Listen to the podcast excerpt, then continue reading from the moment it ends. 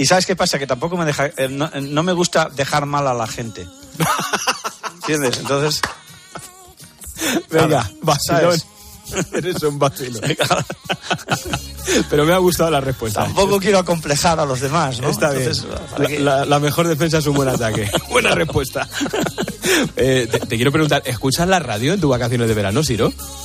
Escucho la radio, pero, pero yo es que, ¿sabes qué pasa? Que, que, que, que no soy muy de escuchar la radio en casa. O sea, pero de siempre, es, eh, eso también es una deformación. O sea, yo sobre todo escucho la radio en el coche. Entonces, hombre, si hay un tema que me interesa mucho, yo qué sé, pues que sé que Juanma eh, va a hablar o va a entrevistar a fulanito y me interesa mucho lo que pueda decir. Juanma pues no creo, ¿eh? Juanma estos días no creo. No, no. En verano menos. Eh, pero pero la, la, la oigo poco, la, la, la oigo, la oigo poquito. O sea, soy, en eso soy más de, de televisión, de series, de no sé qué, de no sé cuánto. Si voy en el coche, sí, eh, lo que te digo. O sea, evidentemente, si, si me desplazo por España y voy en el coche, lo llevo, la llevo puesto todo el día. Pues nada, eh, hasta aquí, Siro. Yo lo que espero es que placer. vuelvas después de las vacaciones. El placer es mío, ¿eh? Espero que vuelvas después de las vacaciones, que nos sigamos escuchando y que estés Claro mucho que tiempo sí. ahí en la antena de la COPE, ¿eh? Mientras no me eches banca, Ah, aguantaremos. Suanca manda mucho, ¿eh? Bien lo no, sabes por tú. eso te digo, por eso te digo. Bien Y hay que llevarle la contraria. Un abrazo muy grande, Siro, que termine de disfrutar, ¿eh? adiós.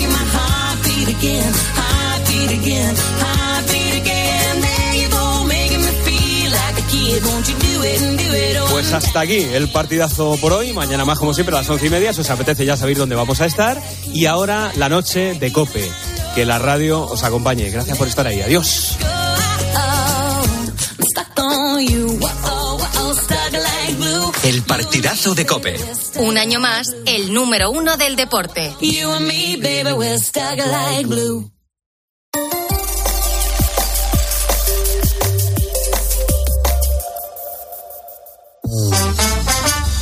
La noche. Beatriz Pérez Otín. Cope. Estar informado.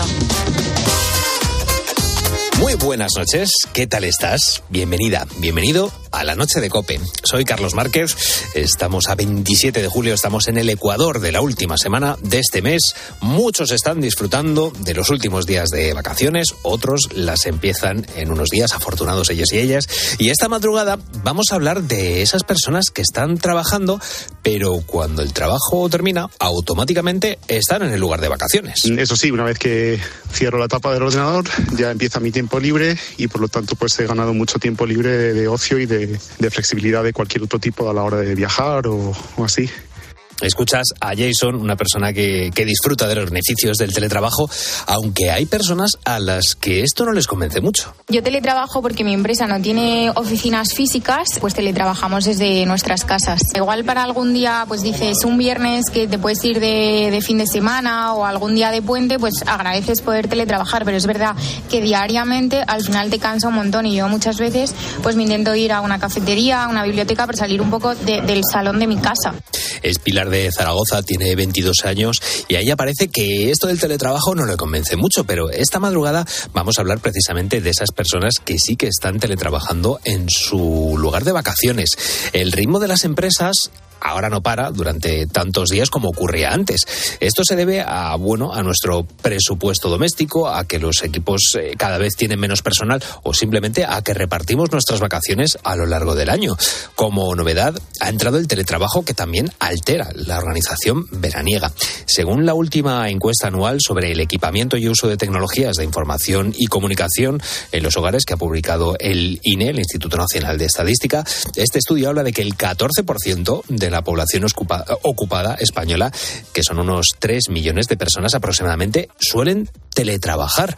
O sea que es una cifra nada desdeñable. Desde luego que, eh, bueno, los hay que estar encantados, ¿no? Es el caso de Elena y de su marido José Luis. Desde que empezó el verano están trabajando en la playa. Son de Madrid, pero se han instalado en un pueblo de Valencia. En unos días van a mover la oficina al pueblo familiar en la provincia de Toledo y todo ello sin dejar de hacer su jornada laboral. En un momentito vamos a hablar con Elena, que nos va a contar cómo lo gestiona con su empresa y también hablaremos con Matías Cibel. Él es periodista de la BBC y nos va a contar qué es lo que no le gusta del teletrabajo.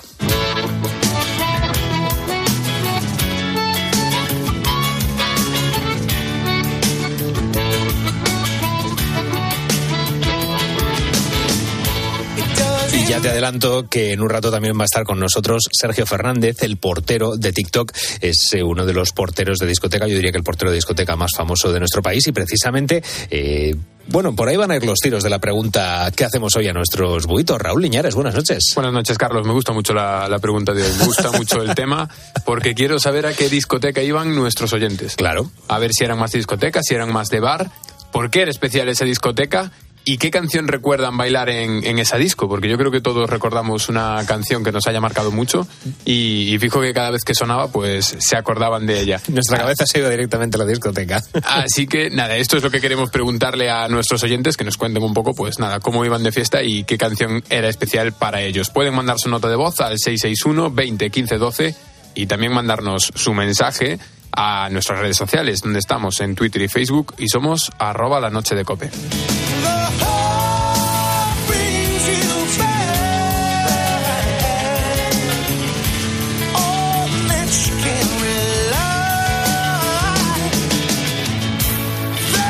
Elena se levanta y desde su ventana contempla el mar. Cuando se sienta en la habitación que ha improvisado como despacho, también disfruta de estas vistas. Y lo mejor de todo es que al acabar su jornada laboral, se baja a dar un chapuzón a la playa.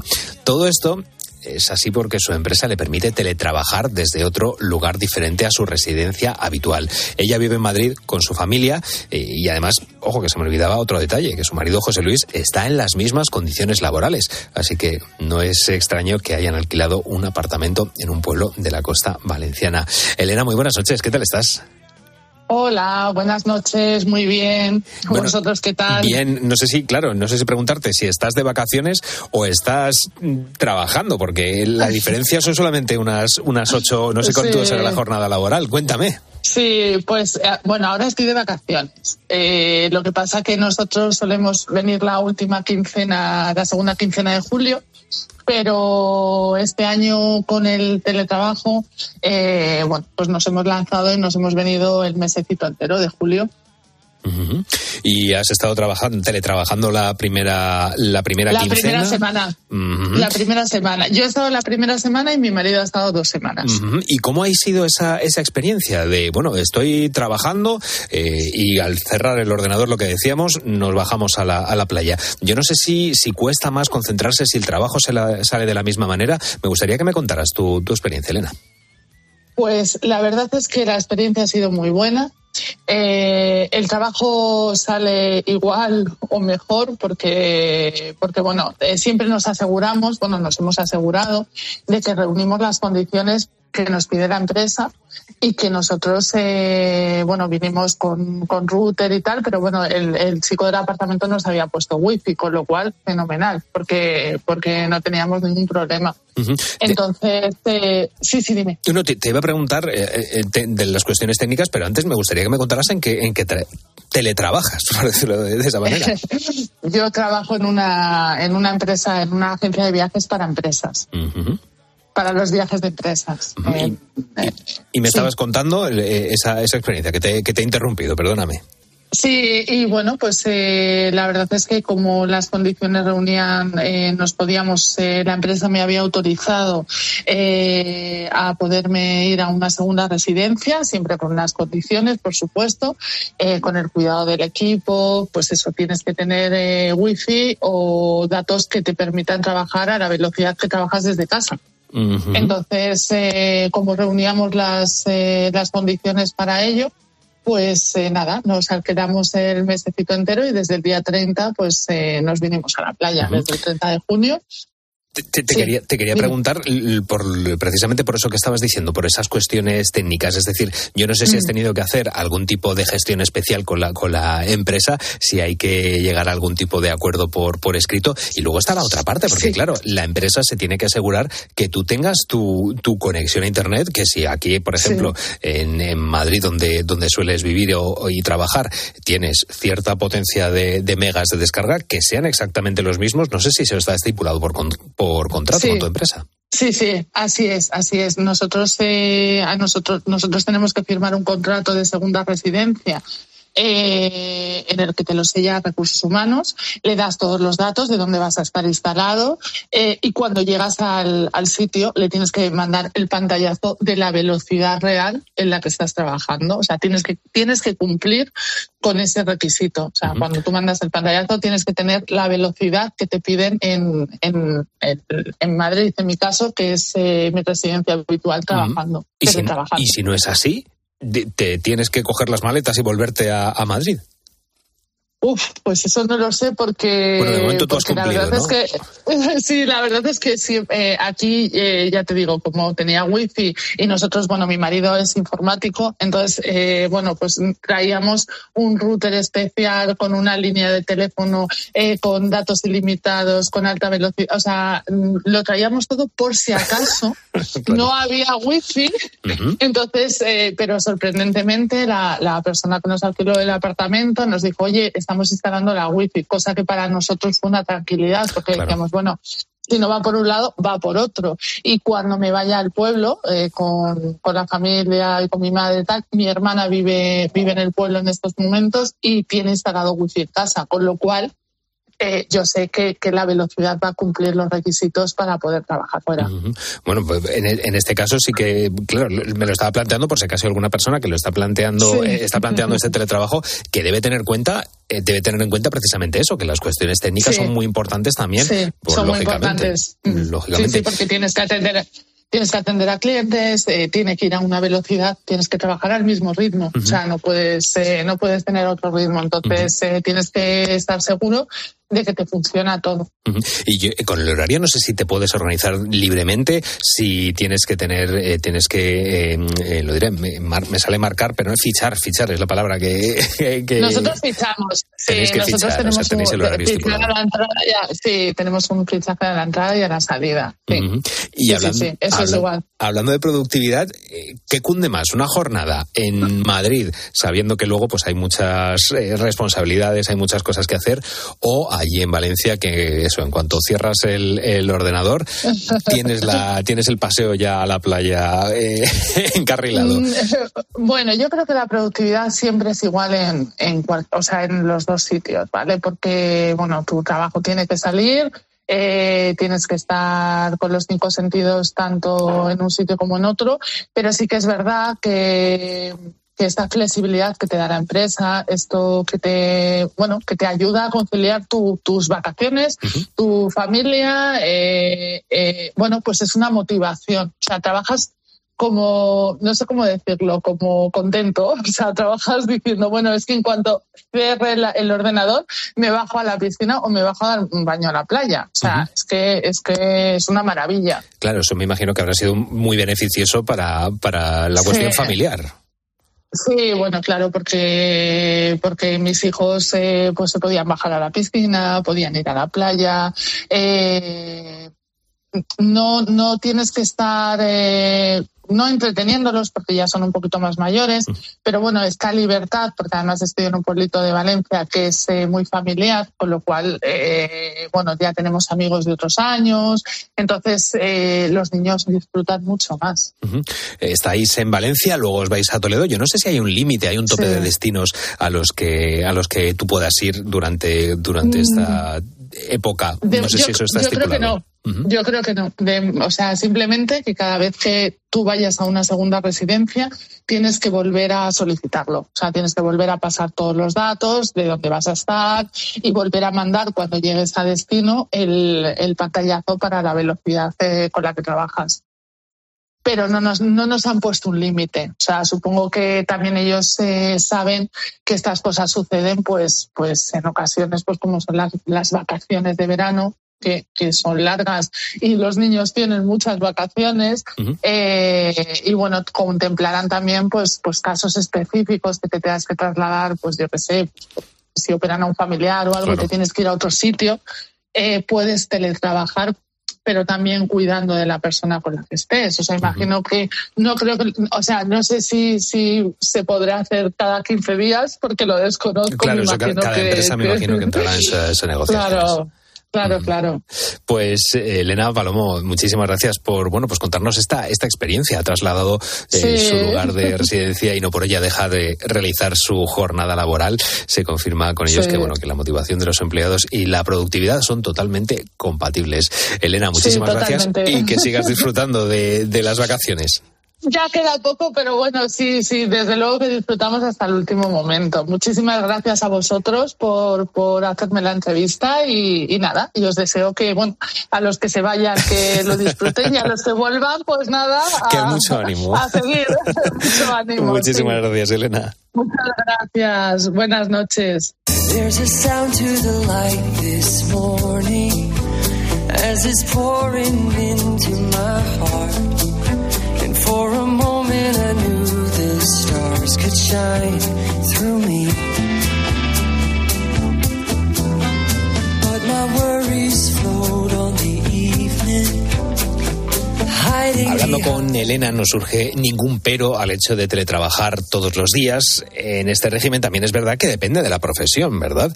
Nuestro siguiente invitado es periodista. Trabaja en la BBC, ha sido corresponsal en Ecuador, pero ahora ha vuelto a Londres. Comenzó su experiencia con el trabajo en remoto durante la pandemia como profesor de universidad, pero una vez que acabó esta etapa de necesidades impuestas por la emergencia, la idea del teletrabajo no acaba de convencerle. Matías Tibel, compañero, buenas noches, bienvenido a la noche de Cope. Hola, buenas noches, muchas gracias. Bueno, en un artículo que publicaste comenzabas eh, los impedimentos o puntos eh, que no te gustan del teletrabajo. Leo, cada vez que escucho la frase trabaja desde tu casa y sé dueño de tu propio tiempo, yo tiemblo.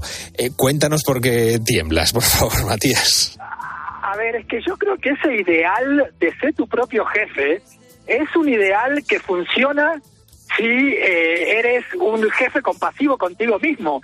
Yo como jefe de mí mismo soy horrible, o sea, soy el dueño de una hacienda de esclavos del sur de Estados Unidos. O sea, yo, yo no entiendo cómo... A mí me sirve trabajar en una oficina porque eso me permite...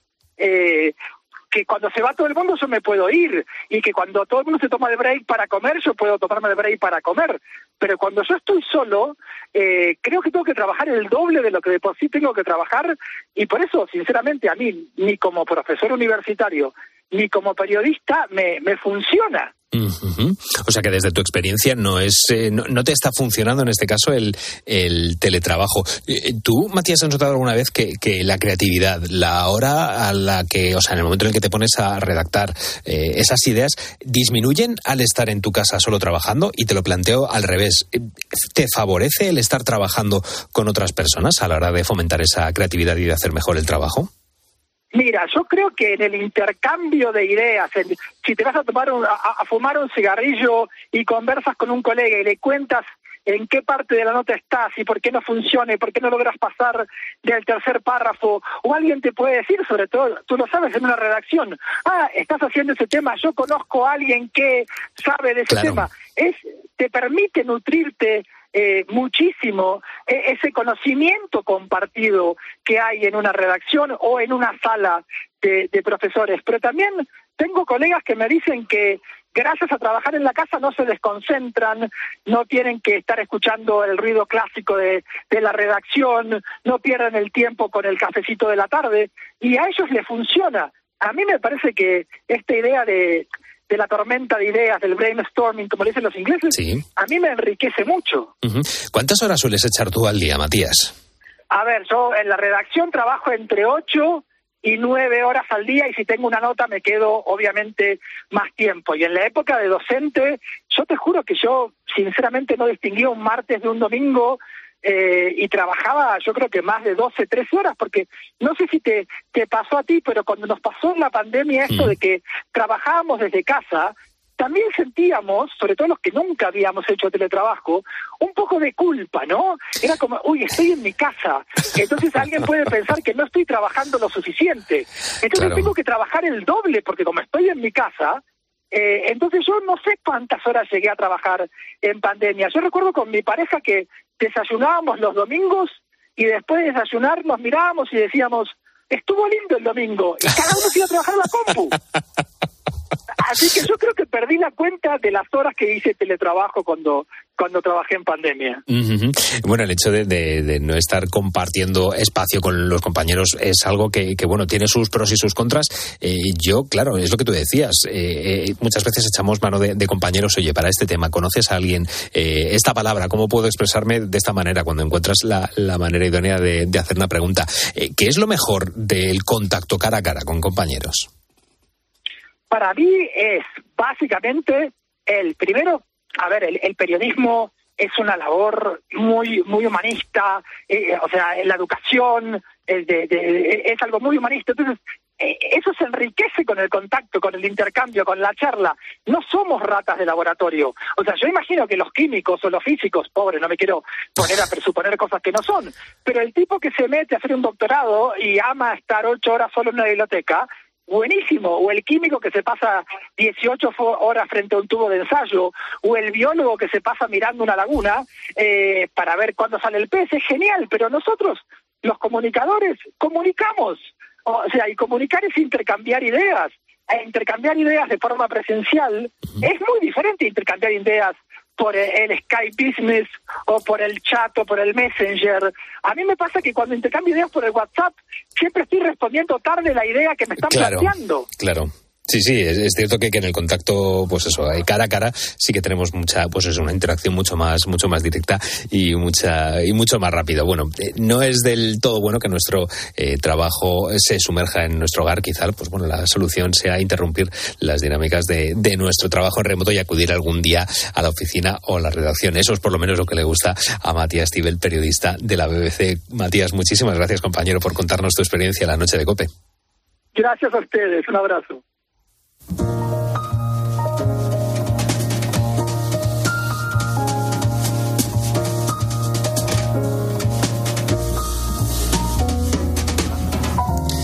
Estamos hablando de teletrabajo eh, durante el verano y está claro que, el teletrabajo es voluntario y es reversible. Ningún trabajador tiene el derecho a tener teletrabajo igual que no pueden obligarte a que lo practiques. ¿Cuáles son los derechos del empleado? Cuando teletrabaja, pues le hemos consultado en la noche de COPE a José Varela, responsable de digitalización en el trabajo y asesor, y asesor en nuevas tecnologías y transformación digital de la UGT. Tiene prácticamente indemne todos sus derechos que como, como cuando está en la oficina. Es decir, tiene derecho a que haya un accidente de trabajo en su centro de trabajo, que en este caso su domicilio, tiene derecho a la igualdad de oportunidades de promoción, tiene derecho a cobrar exactamente lo mismo, salvo que tenga algún coste asociado al teletrabajo, que también puede, puede solicitarse, tiene derecho a la formación, tiene derecho a la igualdad de oportunidades y a la vez también tiene derecho al, al derecho a la desconexión, porque aunque todos llevemos el móvil en el bolsillo, está demostrado que en situaciones de trabajo remoto eh, se- hay una tendencia mayor a alargar la jornada. Hemos hablado con Elena, que trabaja en remoto, pero fuera de su lugar de residencia habitual. ¿Cómo se regula esto? Me refiero a horarios, herramientas de trabajo, etcétera, etcétera. Desde 2018 todas las empresas están obligadas a tener un registro de jornada en el cual cada trabajador a la entrada y salida de su jornada tiene que indicar que ha comenzado y finalizado.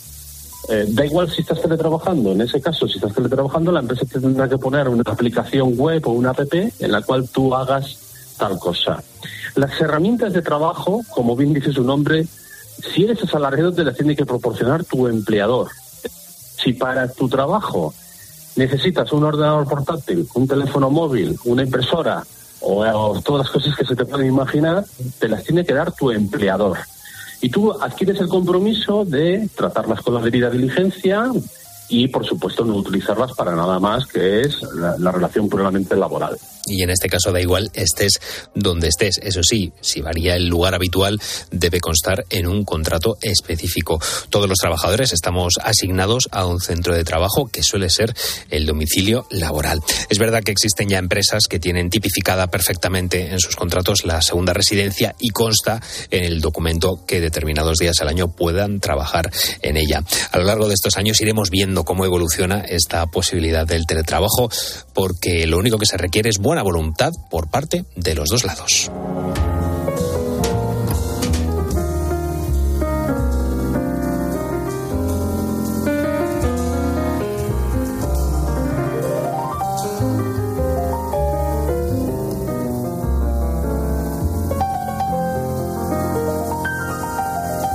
La noche. Beatriz Pérez Otín. Cope. Estar informado.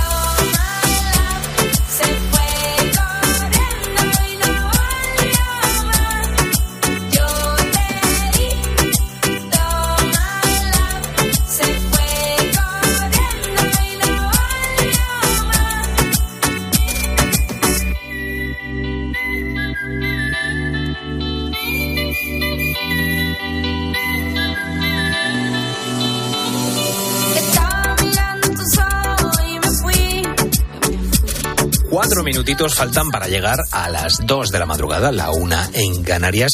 Y precisamente esta madrugada nos vamos a poner muy guapos, muy pintones, porque nos vamos a la discoteca. Allí nos espera Sergio Fernández, el portero más famoso de la noche española. Tiene tres millones de seguidores en la red social TikTok y a través de este medio cuenta a los más jóvenes cómo comportarse y cómo no hacerlo cuando vamos de bares. Adelante, perdona, con el vaso no puedes pasar, tíralo a la papelera, ¿vale? ¿Y por qué no puedo pasar? Ahora es cuando no vas a pasar, ¿Y por qué? porque ya te lo he dicho yo y no me vuelvas a tocar, ¿eh? ¿Qué vas a hacer? ¿Vas a pegar a una mujer? Necesito ayuda aquí en puerta. Ponte por ahí, no vas a pasar. ¿Algún problema por aquí, Sergio? Bueno, yo creo que ya se iba, ¿no? Pues todos estos consejos los ha recogido en su libro El portero, del que vamos a hablar a partir de las dos y cuarto de la madrugada aquí en la noche de Coper. Un momentito con nosotros, Sergio Fernández. Y precisamente este tema nos ha inspirado para preguntarte a ti esta madrugada, pues por esas discotecas, esos bares a los que solías, ojo, o que a lo mejor suelen frecuentar todavía, Rauliñares, que a lo mejor me estoy metiendo yo en un, en un fregado y estoy pensando ya que, que los oyentes no suelen ir de, de parranda. Claro que sí, hombre, sí. La juventud siempre dura. Efectivamente. La juventud siempre dura. Sí, sí. Y, y por eso. 25 años tienes, ¿no? Ya, ya te, te cuento yo, te cuento yo lo que dura la juventud. Ya se nota, ya se nota. No te vayas a pensar. Pero bueno, que eso, que le queremos preguntar a nuestros oyentes cuál era ese bar que iban siempre, por qué era tan especial y si eran más de discotecos y preferían hacer otros planes. También le queremos preguntar qué canción recuerdan bailar en la disco con, vamos, que, que cuando sonaba la canción ellos estaban contentos. Siempre todos tenemos una. Rompiendo la pista. Eso es. Pues pueden mandar su nota de voz al teléfono 661 20 15 12 y dejarnos su mensaje en redes sociales, en Twitter y Facebook, donde somos arroba la noche de cope. Y hoy me he ido a la redacción de deportes a hablar con Charly Saez a ver qué nos contaba, a dónde se iba de copas y qué canción bailaba.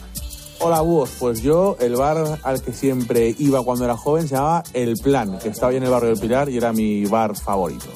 Yo era de ir bastante a discotecas, más a bares, pero era, era muy, muy discotequero. Y la canción que siempre recuerdo, pues cualquiera de Platero y tú, que sonase por la noche, para mí era, era maravilloso.